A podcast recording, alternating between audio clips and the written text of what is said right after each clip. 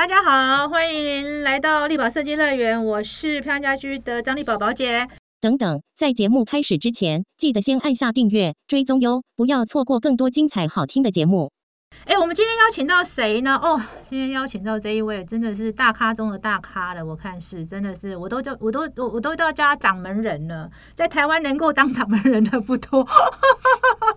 然后呢，我真的要讲一下。哦，这我常在亏他哦，但是我也必须讲说，在台湾在两岸有一个门哦，就是这个室内设计圈有个门叫姓叫唐门，你们知道吗？我们现在就邀请到唐门的创办人，也是我们的掌门人，我们静静制作的唐中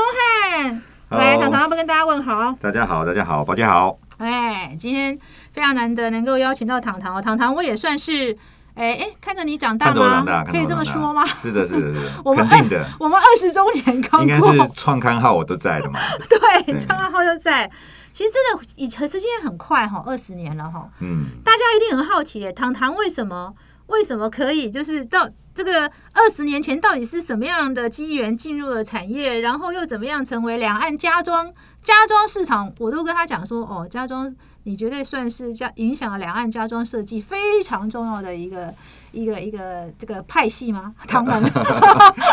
对你当时是我知道你是念室内设计本科的，对的，对的，对。可是我知道你一开始并没有想做室内设计啊。对，因为其实那时候在学生时期，其实并不懂设计它带来的乐趣啊。说说设计很有趣，其实在学生的时候，在摸索的阶段，其实是感受不到。就像好像，比如说那个安藤说看到那个。就是帕德嫩神庙，他也不觉得美是一样的道理。就是其实我们所呃接触的，其实就是呃摸索的过程。所以在那个时候，其实多半都还是很那个茫然，然后很混沌的那个阶段。然后其实大部分我们现在那时候的一个状态，是为了要想办法把事情做好，想办法能够。呃，这个坚持下来，大部分是那样子的一个心态的。嗯，对。可是我记得你一开始室内设计系毕业，并没有进入产业啊。对。为什么？就觉得其实呃，这个产业的发展会变成什么样，自己并不理解。然后又觉得好像自己是不是适合，在身上打了很多的问号。虽然在学生时期，其实呃，有些。这个呃成绩啊、作品啊这些的这个呃肯定吧，所以也不见得说自己是完全不能做，只是有很多的思考是觉得如果去了这条路会是怎么样，因为未来是很就是不可不可预测，所以也不不知道是应该是要怎么样子去投入，所以会希望说自己在呃就是一开始的阶段能够多了解、多方尝试。所以那时候去了家具嘛，我记得。对，那时候去做了家具设计，也是相关产业，然后希望透过不一样的角度，然后能够去做一些累积尝试。可是怎么会从家具设计又回到了室内设计呢？后来理解一件事情，其实发现你做任何事情都是一样的，都是呃非常多的个困难，非常多的一些要克服的点。嗯，所以在经过了。呃，几年的一个过程，其实觉得如果让我们来做选择，也许可能设计可以让我们呃，就是最终对于空间的这件事情来讲，还是是一个相对比较完整，能够就是体验更多事情的，嗯，的一个场域，嗯，好，所以才后来又回到这个这个领域来。对，因为我记得我遇到糖糖的时候，应该是在，因为我们二零零一年创刊，我们应该是二零零二年左右才，我才我才认识你的样子哈，因为我们零三年出那本百大嘛，对不对？可是糖糖，你只因为很多人在看你的设计的时候，因为我也算从小，我是从小看，哎，你从小 看着你啊，我我觉得你的你当时其实你出来的时候，我看得到天分，但我感觉你是突然开窍的，就突然我突然发现你，你好像。那个设计突然能量就爆发出来，你觉得自己在这个过程中，你到底是遇到一个什么样的点呢？我觉得这是一个蛮有趣的事情，因为你其实没有在室内设计公司上过班诶。对对，对不对？其实呃，我觉得所有的发展它都是一种状态的累积。嗯，就是当我们在逆境当中，当我们遇到了挫折很多了，然后在那个压力锅底下，然后你试图的想要去做一些改变跟挣扎的时候。有些事情会产生一些化学变化。嗯，那我觉得我们在启蒙的那个阶段，大部分经历的都是像这样的一个过程，在不断的摸索当中，不断的愿意承担那个就是负责，想办法解决，然后一直不断的跟自我挑战。所以我常讲自己是画着圈圈站在圈圈的外面，然后希望说自己有更多的可能，更多的机会。然后那时候，呃。谦卑，那时候呃吸收，那时候保持着最最辛苦的一个状态。我那时候形容自己是在黑暗地底湖里游泳。怎么说呢？因为呃，你根本不知道要去哪里，你只知道就是滑动，就是你的双手双脚，然后不断的往前，然后你到底呃什么时候可以停下来也不知道，所以就是不断的那个身体的那种疲惫。然后他经过了好几天、好几夜的一个转换，这些疲惫好像变成是一种释放，变成没有感觉，然后慢慢浸泡在里面，嗯，一种呃很奇妙的一个变化。这段的叙述其实是那时候村上春树在啊小说里的一个描述，在黑暗地里湖里游泳。那那时候看到自己的看到这段文字，想到那一段的历程，觉得其实都是在摸索之中过来。对啊，因为其实每一个世代都有它的红利嘛，哈。对。可是你们那个世代，老实说，呃，刚踏出来的时候，其实你面临的状况就是在工装，就是所谓的商空，你们这个世代是没有机会。嗯。那个时候家装就是住宅设计才刚刚冒出来嘛。而且我们非常 focus，哎，我觉得那时候做住宅设计变成是我们最。重要，而且是好像基本上是唯一，而且是非常重视的。嗯，就是如果说当时候有住宅、有商空，我觉得在我们的心里面，觉得成就一个家，可能比成就一个店面更需要更多的精神。对，然后它的过程也是更呃更繁琐、更贴近。嗯，你可能晚上十点多等到业主下了班，你还得。就是约个地方跟他讲今天发生的事情，可是这个对于商工设计来讲可能不太需要。对对，所以我觉得在住家的设计里面，那时候我们就体验到一种责任的一个这个负呃肩负，就是业主他会委托你他这一辈子所有的一个这个呃积蓄，他他把这一辈子的努力交到一个设计师手上，要你帮他成就一个家。嗯，那那样的使命其实对于我们来讲。是一个任重道远的，所以要苦其心志啊，这个劳其筋骨。所以我们那时候其实非常愿意去呃经过这样的一个状态。所以当我们不断的去做呃反复练习的动作，然后不断的面对问题、解决问题，然后也保持一个比较好的一个呃心态。因为我觉得我们是在真的，因为设计对我们来讲有一个高度，然后我们做的这个东西，它并不是。呃，业绩，所以我们也希望说，能够透过自己的呃想法的实践，能够替别人完成梦想。嗯，然后透过这样子的一个过程，我觉得反而那时候呃给予了我们非常多的机会，然后也锻炼了我们很多的呃不一样的各各个方面的一个状态。嗯，所以当我们从黑暗地底湖里有一天踏踏到了陆地，站起来的时候。好像自己的状况有点不一样了。就是你在是什么时候察觉你不一样？呃，我其实做设计很长一段时间，我并不会觉得说做设计有什么很开心，什么很很很感动。一直到有有几次经验呢？有一次比较深刻的是，当我在天域街做了一个一个呃住宅，然后当我看到它清洁完的那一刻。我们所有的图纸，这跟现场的状况形成了一个吻合、准确的一个状况啊，就是等于是我能够执行出我心中的想法的那一刻的时候，我下了楼，走在天一街那个斜坡上，看着那个黄昏，我就觉得哇，我应该就是呃，有有机会可以在在这个。社会上立足，所以我就觉得，哎，好像我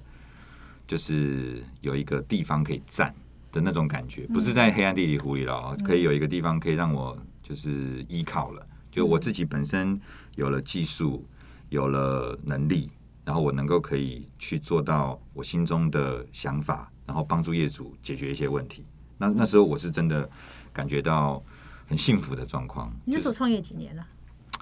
那时候可能也创业了两年三年了。哦，那应该就是我知道的那个案子吗？呃，那个可能比较没有发表，因为它其实并没有说是特别的这个呃很独特别的那种空间环境，它就是一个很很有很多的机能，很多的细节，嗯然后当然就是因为他的条件比较特殊，所以有要解决的问题可能是呃这个跟邻居之间的关系啊，然后管线啊，因为老屋改建的那种，所以其实呃那个那个时候的状况就是就是不是完全是以作品，它是一种自我的肯定，嗯，对他可能没有得奖，嗯，可是他对我来讲是一个呃意义深刻的，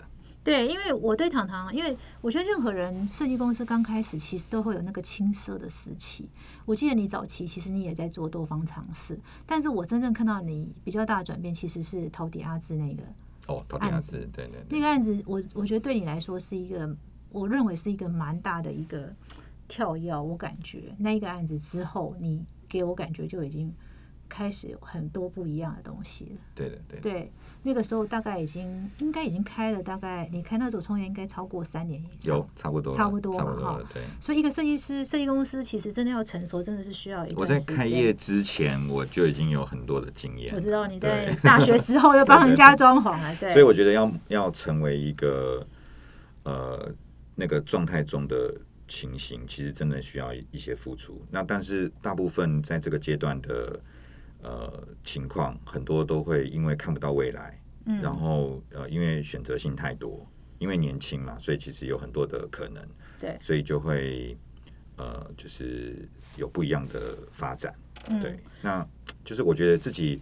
也蛮幸运的哦，就是因为那时候没有那么多的诱惑，没有别的选择，嗯。那自己会这件事情，所以我就很专心的去做。然后一做，因为我没有，我等等于是，如果是家具设计也算设计的话，基本上我一直都在这条线上，对我没有再去从事别的呃什么样子的这个这个工作尝试，一直都是在这条路上。因为而且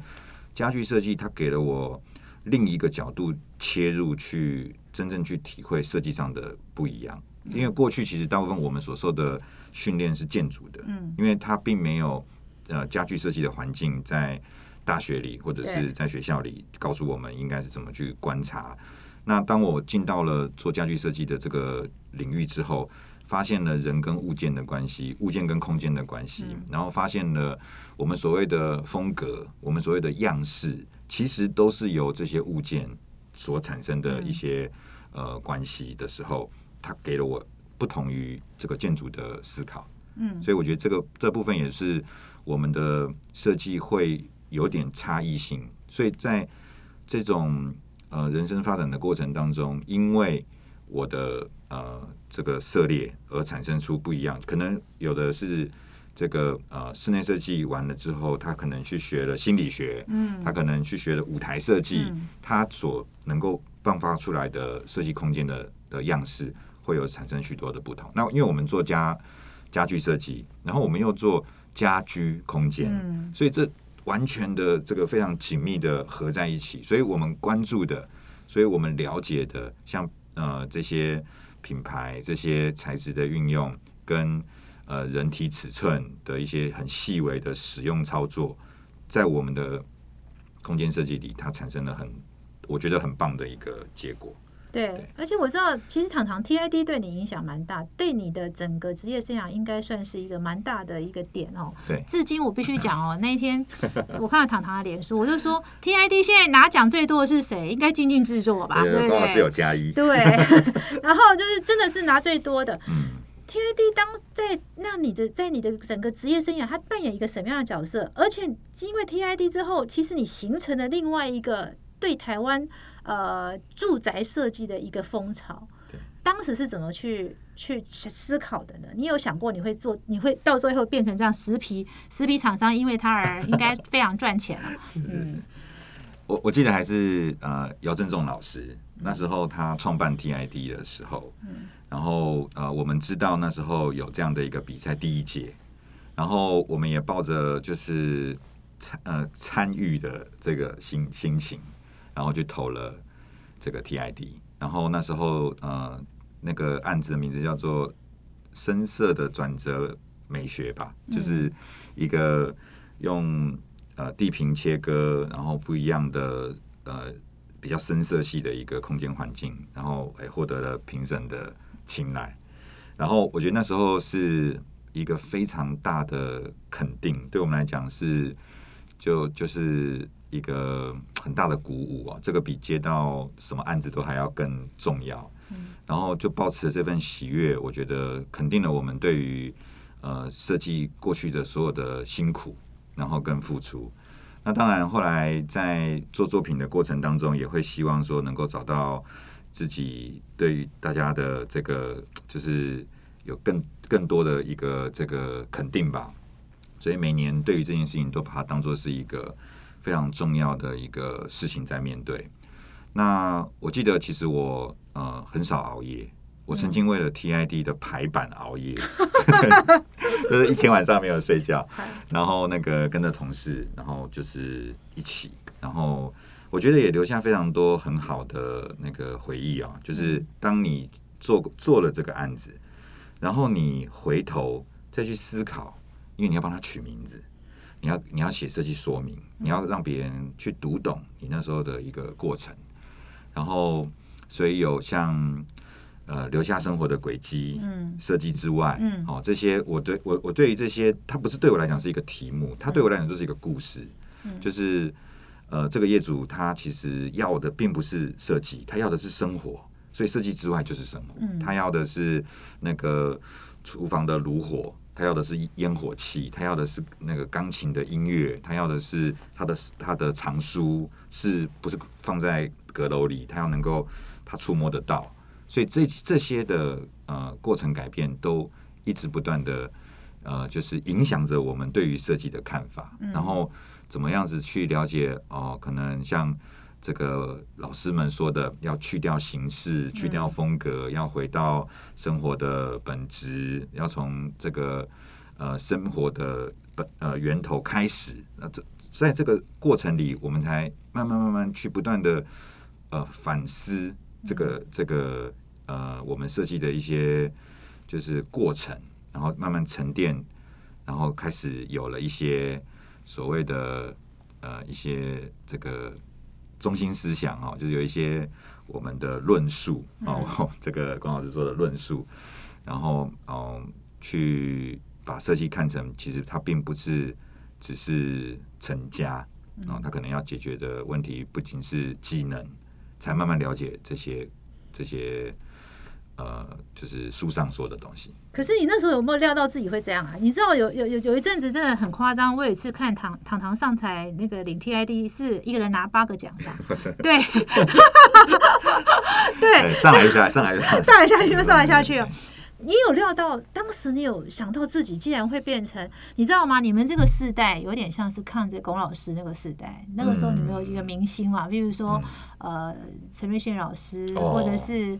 杨爱老师，或者是那个胡硕峰老师嘛，龚老师这些，对，这些都是当年。可是你有料到你会成为八零后的的这个这个导师？我还记得，犹记得你那个，我上次采访那个。那个呃，公益小白嘛，哈，也是您的大弟子哈。他当时就讲说，当时为什么进进京，就是我们家的二零零三年那门百大一翻，他就觉得我一定要进这件这个人的公司。其实我要讲的是说，你你有料到自己会变成八零后，你简直就是八零后九零后的一个那个一个这个算是 idol 吗？一个我觉得你你有料到吗？当时 我觉得怎么可能会想到这么就是。我能够那时候想的是能够活下来，活下来，站得好，然后就是对得起这个身边的人就可以了。就是其实不会想说自己会成为什么样子的一个状态，所以人就是这样子让我想到《阿甘正传》啊，就是人生真的是巧克力，他根本就不知道你下一个呃旅程。但是面对每一个我们现在碰到的状况，我觉得要找到一个动力，让你愿意。全力以赴，嗯，这个我觉得是比较难的。对，其实是当当我们在黑暗地底湖里的时候，我们因为怕死，怕怕活不下去，所以我们挣扎，我们用尽全力的去这个活过来。嗯，对，就是可能我们就是那时候的呃愿意付出，是不希望自己就是呃被淘汰。嗯，那当有了一个呃位置，然后有了一些这个基础，我们要找到下一个动力，能够去度过呃现在的这个情况，然后才能够成就下一个五年、下一个十年。所以，其实我觉得每一个阶段，找到自己真正热爱的那个问呃事情，真正找到愿意付出的那个动力，我觉得是一个关键。所以我觉得糖糖一路走来，TID 对他来说算是一个转变，但是下一个转变就是大陆市场这件事情。当时怎么会想要进大陆市场？其实没有多想，因为其实呃去大陆一开始是呃有去，就是当做呃旅游游历，然后可能有参加许多的活动机会，就就是呃比较好玩，就就等于是当做是增广见闻，然后认识多一点的这个这个不一样的环境。然后去了去了去了以后，也是从不了解，然后到这个慢慢认识，然后发现其中有许多呃这个不一样的，有有很多给予我们不同的这个吸收学习的机会，然后才想说，如果呃顺势有这样子的一个可能，我们也不会说是一定要去刻意经营什么，就是让它慢慢慢慢就变成了今天这个状况。其实就像我们在台湾做一样，我我们当时候也不会想说我会就是像宝姐讲的，成为啊、呃一个就是别人关注的对象。我们只是想说把自己的本身的事情做好，专注于现在的工作，然后找到一个动力去帮助我们去呃突破现状，对，就是或者是维持现状。可是你当时是有遇到什么你觉得瓶颈吗？不然为什么？我知道，当然大陆市场对你来说是那个时候是一几年，一一一一一一一一二你就开始跑了，一二就开始跑了，对。可是当时你是有遇到什么瓶颈？让一二年就是好玩了、就纯刚开始纯粹只是好玩好，玩，就是对。觉得说，哎、有机会可以去上海，而且那时候，你那时候其实一开始并没有，我记得刚跑的前几年并没有所谓的案子这件事情有有有。，其实我们那时候案子就很多了。我们们那时候就很多。我们在一二年在上海有七个工地，可是哦，那时候我记得有一个是你们那个一个家具业家具业主对对对对对，家具业主，对对林总林总，对我记得有，嗯对，其实我们那时候有很多机会，嗯但是因为呃心里想的方向还是觉得呃在留在台湾嘛，就是觉得呃这个呃我们的机会也很好。那时候在台湾相对机会也是非常好的，所以就没有多想。所以在那边的发展，其实真的就是呃多看看增广见闻这样的想法，从一二年开始，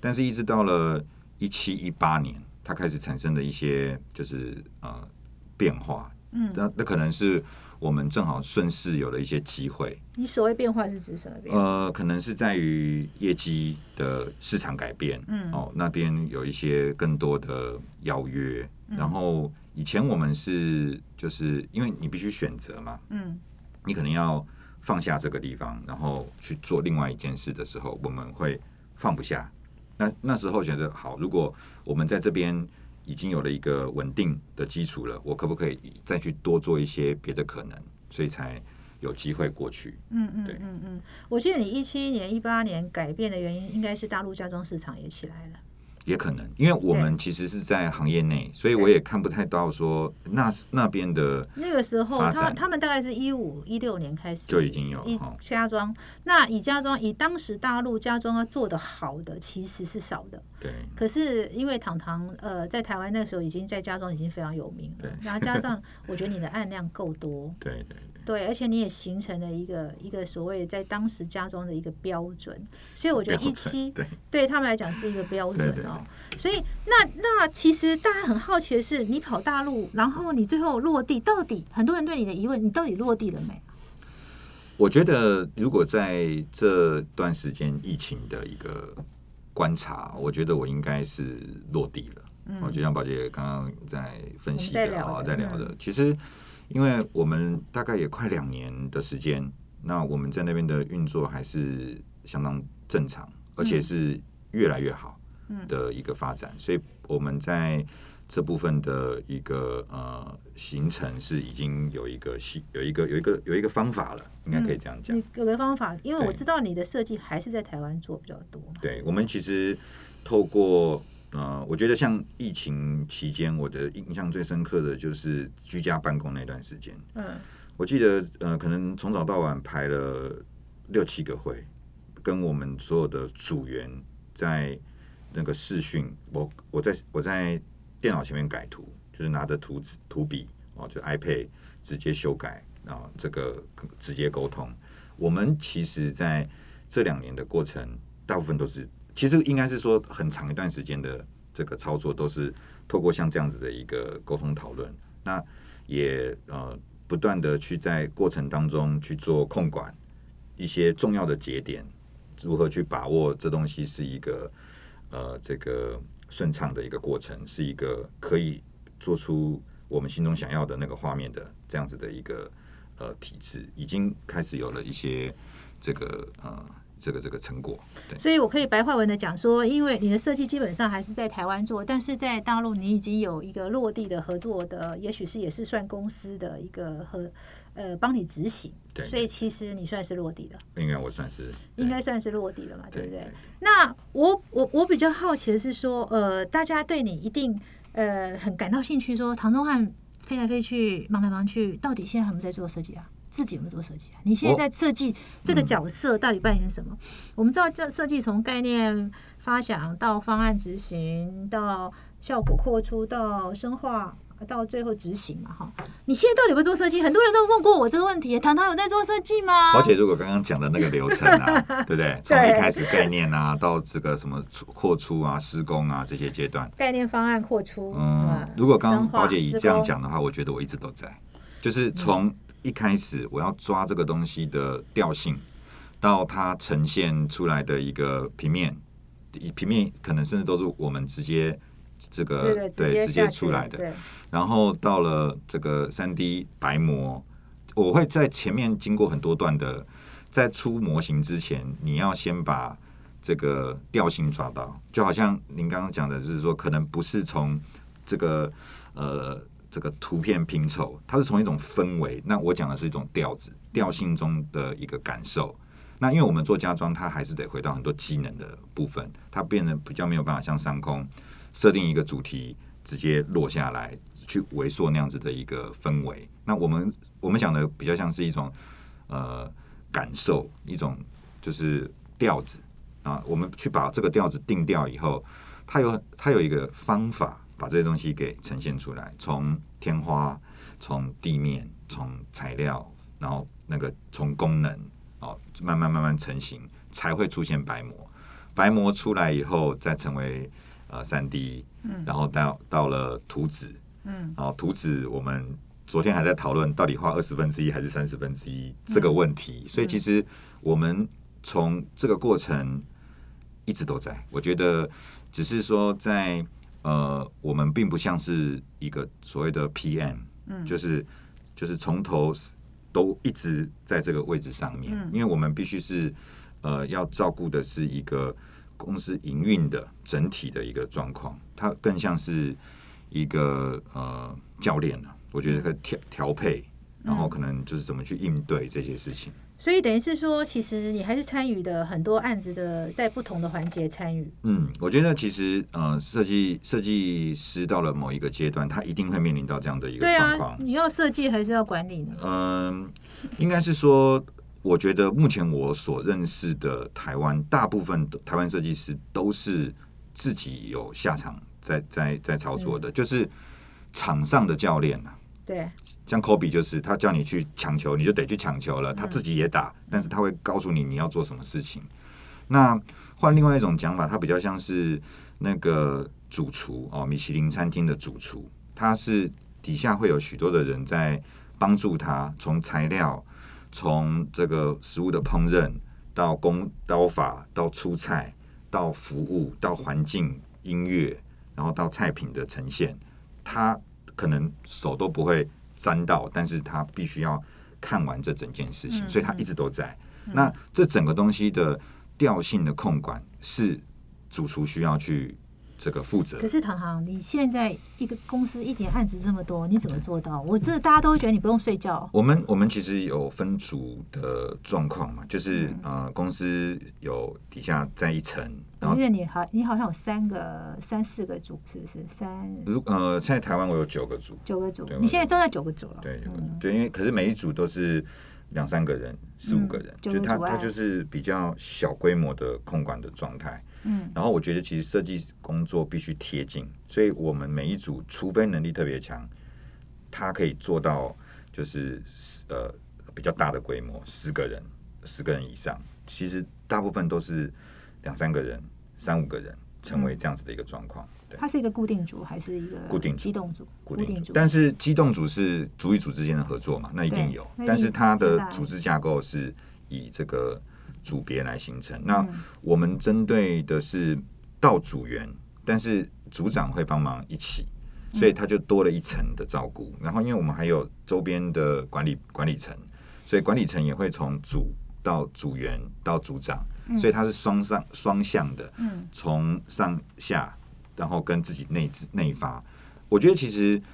怎么管理都不如自己去认定这件事，就是你要知道你现在在做的是什么。如果你把它当做是一份工作，那所有东西都可以计较。嗯如果你把它当做是一个动力，你要完成更好的状况状态，那么其实很多都是自发性。嗯，对，我们其实只是引导、避免错误，然后跟呃帮忙修正一些他之前看不见，但他之后会了解的。嗯，对对，其实糖糖这个，我觉得糖糖，当然他的机制上也造就了一个问题。我常常都笑他说，不是我说，是大陆人说，说他是台呃他是呃室内设计的黄埔军校哈。接下来我们就要问你这一题了。其实我知道糖糖这这几年来，我们那上去年演讲的时候找你来演，年初、哎应该是去年吧，找你演讲，你大概台上就已经秀出。应该有超过二十家，都是您的徒子徒孙了。大陆现在也蛮多了哈。对对对对，你怎么看待这件事情呢？你的徒子徒孙，你知道吗？这个很难，呃，不回头，就是你知道吗？你你会不会有这种，就是你知道，养大了就飞出去，养大了就飞出去。虽然我觉得是还蛮有成就感，但是你自己又是怎么样去面对这件事情？我觉得一开始一定是比较难释怀嘛，就是呃，我们都已经就是好像有这个感情，对，立过立过生死状了，对不对？然后感情这么好了，对不对？然后哎又不见了，就是可能就像是失恋谈恋爱的过程。那其实换另外一个角度想，其实因为我们不呃经过的这个呃时间够长，然后它的一个变化多了，然后慢慢可以看待这件事情。其实我觉得，如何如果它是可以从一个比较不同的角度去看待，那我觉得我们也呃就是是另外一个肯定哦，就是我可以我们可以做出这件事情来，其实是呃帮很多的在摸索中的人一个一个可以嗯让他成为自己想要成为那样子的人的一个方法。那之后他会不会我们一起合作，或者是一起继续做下去？其实我有时候在想啊，其实呃，人生的时间如果真的有个三五年，我们能够认认真真的在一起，就是共同为了一件事情努力，那么其实我觉得呃，不需要天长地久了。我觉得真的是呃，有共同的那个努力跟付出，这个才是我觉得我现在看起来比较值得珍惜的那一个面。所以现在的我还是一样，我并不会因为说我曾经培养出来的人，然后那个离开了，我会去改变我的想法。当然，曾经有想过，我是不是应该把电脑给这个 什么就把它锁起来，对，锁起来？对，就是，或者是说什么，哎，这个师傅教一半，然后 不让你们搞懂，然后把它拆的很细，然后有的做工程，有的做，有的做画图，有的是做业务，嗯对，那你还是走一条龙哎，这个我就最佩服你了。我们公司，我们公司应该也是在台这个制度模式，应该是我们建立的一个架构啦。对，因为其实当时候我们有很多选择，我们我们可以请公务啊，我们也可以请业务啊，我们也可以就是让设计师不要接触到业主啊，有很多种的方式，然后让每一个人训练成一个螺丝钉。但是我们所那时候面对的每一颗都是引擎，每一颗都是太阳，就是我希望能够点燃每一个人他对于这这件事情心中的想要，嗯。我我其实也也遇遇过，就是错事，就是我把一个很会画图的人，然后我说你你来过来跟我一起开会，哎你要面对业主，你要能够表达自己，他不适应哦，就就就离开了，也有。也有，也有，那别人也会讲我啊。你说人家画图画的好好的，你叫人家去谈业务。啊，然后看人家你走，他走了，你找不到了吧？然后我当然也会想说啊，这个哎，总是呃，因为在摸索嘛，所以我想说，哎，是不是我自己的方向不对，还是说，哎，画图的就画图，然后会跑工地的跑工地，我有也是有这样的想法。那为什么没有改？但是因为我想我的成功是怎么来的，嗯就我的成功并不是我只做一件事，嗯然后有很多的人在我们公司遇到了呃我们的同事，他会说哇，这这个人到你们公司才短短几个月，怎么会对这个行业这么熟悉？哦、怎么会对这个事情的了解这么的深刻？你们是不是有什么方式培训什么的？我觉得其实首首先一件事情就是我没有把它当做是一个呃齿轮啊，嗯我希望他能够自己找到动力，嗯我希望能够打造的是一部完整的引擎，然后再帮他架构上那个其他的装备，他就可以翱翔了。嗯，可是这样不是很大的风险吗？因为其实老实说，我我们呃是是这样，我们曾经哦，呃，我记得我有有一次找唐华演讲，就是曾经就有。呃，设计师已经开业的设计师跟我讲说，他觉得他最后悔就是没有去精进制作代工。对，等于我还在嘛那时候，还在啊，就是说他没有，就是这代表意味着什么呢？应该来学习一下，对他们觉得说，如果我去精进制过待过再开业，我可能今天就就可能设经验比现在更技术好一点这样。对对对对对。对，这样其实你你对你公司的呃，难道不会有其他影响吗？你自己有没有想过这个问题呢？嗯，我觉得如果说在每个人的学习的这个过程里，他呃保持的方式的想法，一定都是自己能够成为一个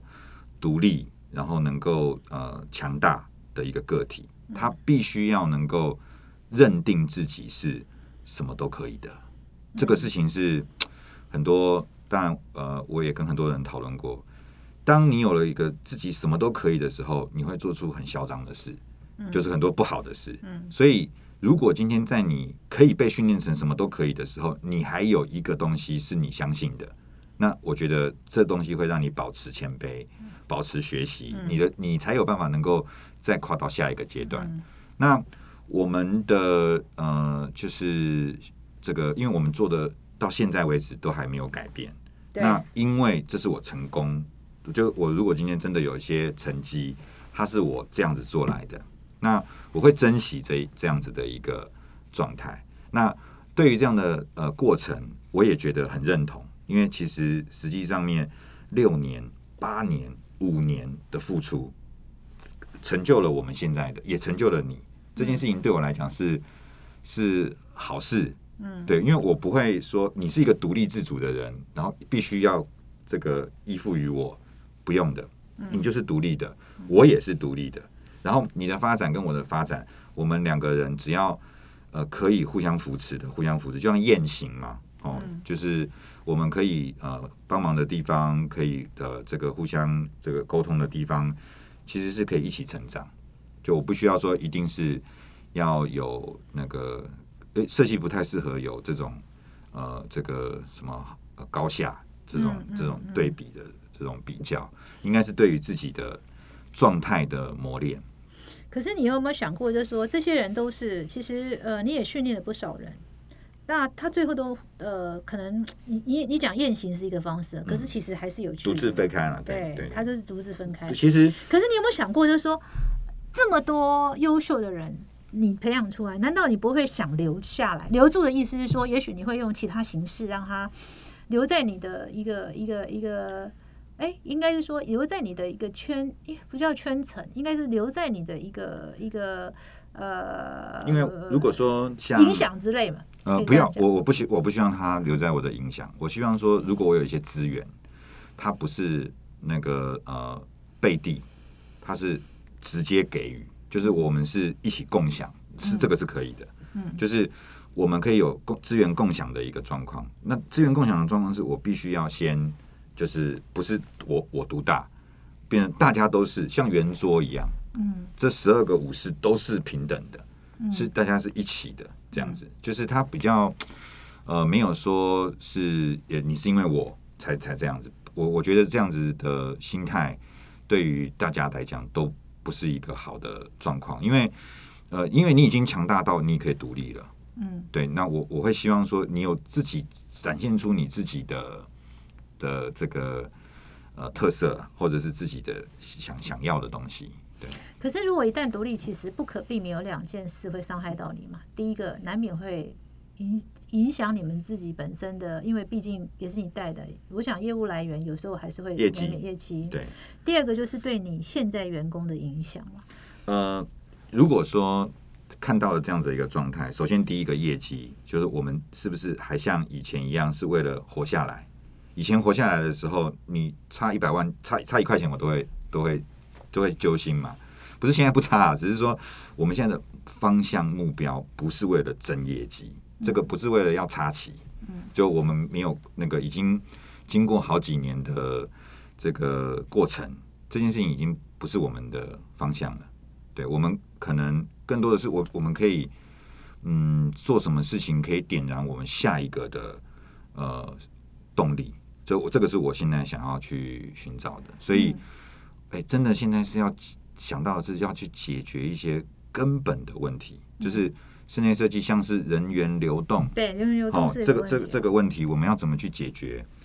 我们在想说有没有可能是让呃每一个嗯就是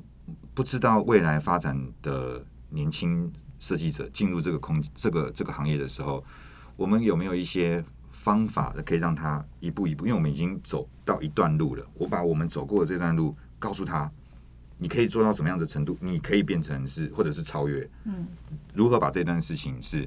把它呃明白的告诉他们，就你不再是摸索的，你就不用偷偷来，你直接透过这个过程，如何可以让你变强壮？嗯，然后然后这个地理湖我走过，你只要能够在什么时候做出什么样子的事情，你可能过得了。那看每个人的阶段。那我希望说，这个东西如果有机会，我们真的呃有机会做的话，它可以帮助很多的设计者，就是嗯就是应该是说刚踏入这个行业的人，更清楚的看到在这个逆境中的光明。嗯其实这样讲好了哈，其实我们今天采访也差不多，可是我一直想讲说，我觉得台湾有一个问题哦，就是大家都很小。哦，就是很，因为我想设计人大概都很想独当一面嘛，哈。从以前可能要待个七八年，现在可能缩短更快，待三年就就就就会快速的想要离开哈。那我一直觉得，嗯，其实糖糖有一些想法我还蛮认同，就是说，如果大家都很小的状态去发展，其实这个产业发展的速度其实是会变慢的。对，因为呃，当呃都大家都小小就出去，每一个公司都很小，都三五个三五个，其实是太多小型的设计公司了，其实反而力量是分散的。假设如果有一家呃大型的设计公司，它能够再去开枝散叶，做到一些我所谓开枝散叶，不是你独立去开业，而是它跟因为你知道是很多东西是为什么有些大公司好的资源还是比较多。当当你的公司体制越大，其实你资源是比较多的。好，所以其实反而呃过于分散不是一件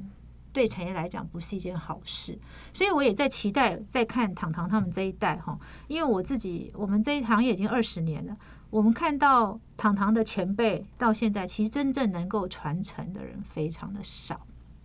我的传承就是让公司可以呃，我们看到很多状况就是呃离开了，就或是这个设计师不想做了，这个公司就结束了哈。那好像真的都没有一家公司真的是可以再被被传下去的，就是说，好像这个设计师呃，如果呃短一天真的不在，这家公司还可以继续的下去哈。那一直都呃在糖糖之前的世代做不到，但是我蛮希望糖糖他们这个世代，因为呃糖糖这个世代应该算是七零，以台湾来大陆来讲七零后，以台湾来讲就是六年级嘛哈。其实也即将面对到一个人生五十的一个状态了，对吧？那五十状态其实就要面对这个问题，所以接下来台湾的室内设计有没有真正传承的设计公司，其实就要看你们这一代。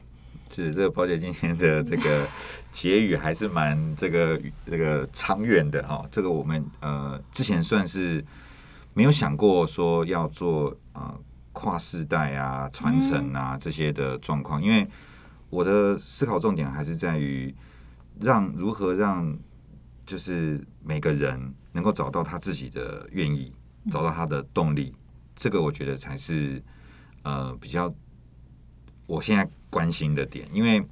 如果我以这种要集合起来要去做下一个呃这个计划，其实每一个都是独立的个体，我觉得这个事情会很难的。对，其实就是有不种方式，但是我仍然期待，就是说，呃，在他们上一代，你的上一代看不到这件事，但我希望你的下，你们这一代可以做到，因为呃，我们在讨论，就是说，设计公司常常会是因为设计师不想做了，或是哪一天就是因为你知道年纪越来越大，他就哎干脆就收了。我都觉得是一个品牌建立都不容易。如果一个一个室内设计品牌能够持续被传承，我觉得对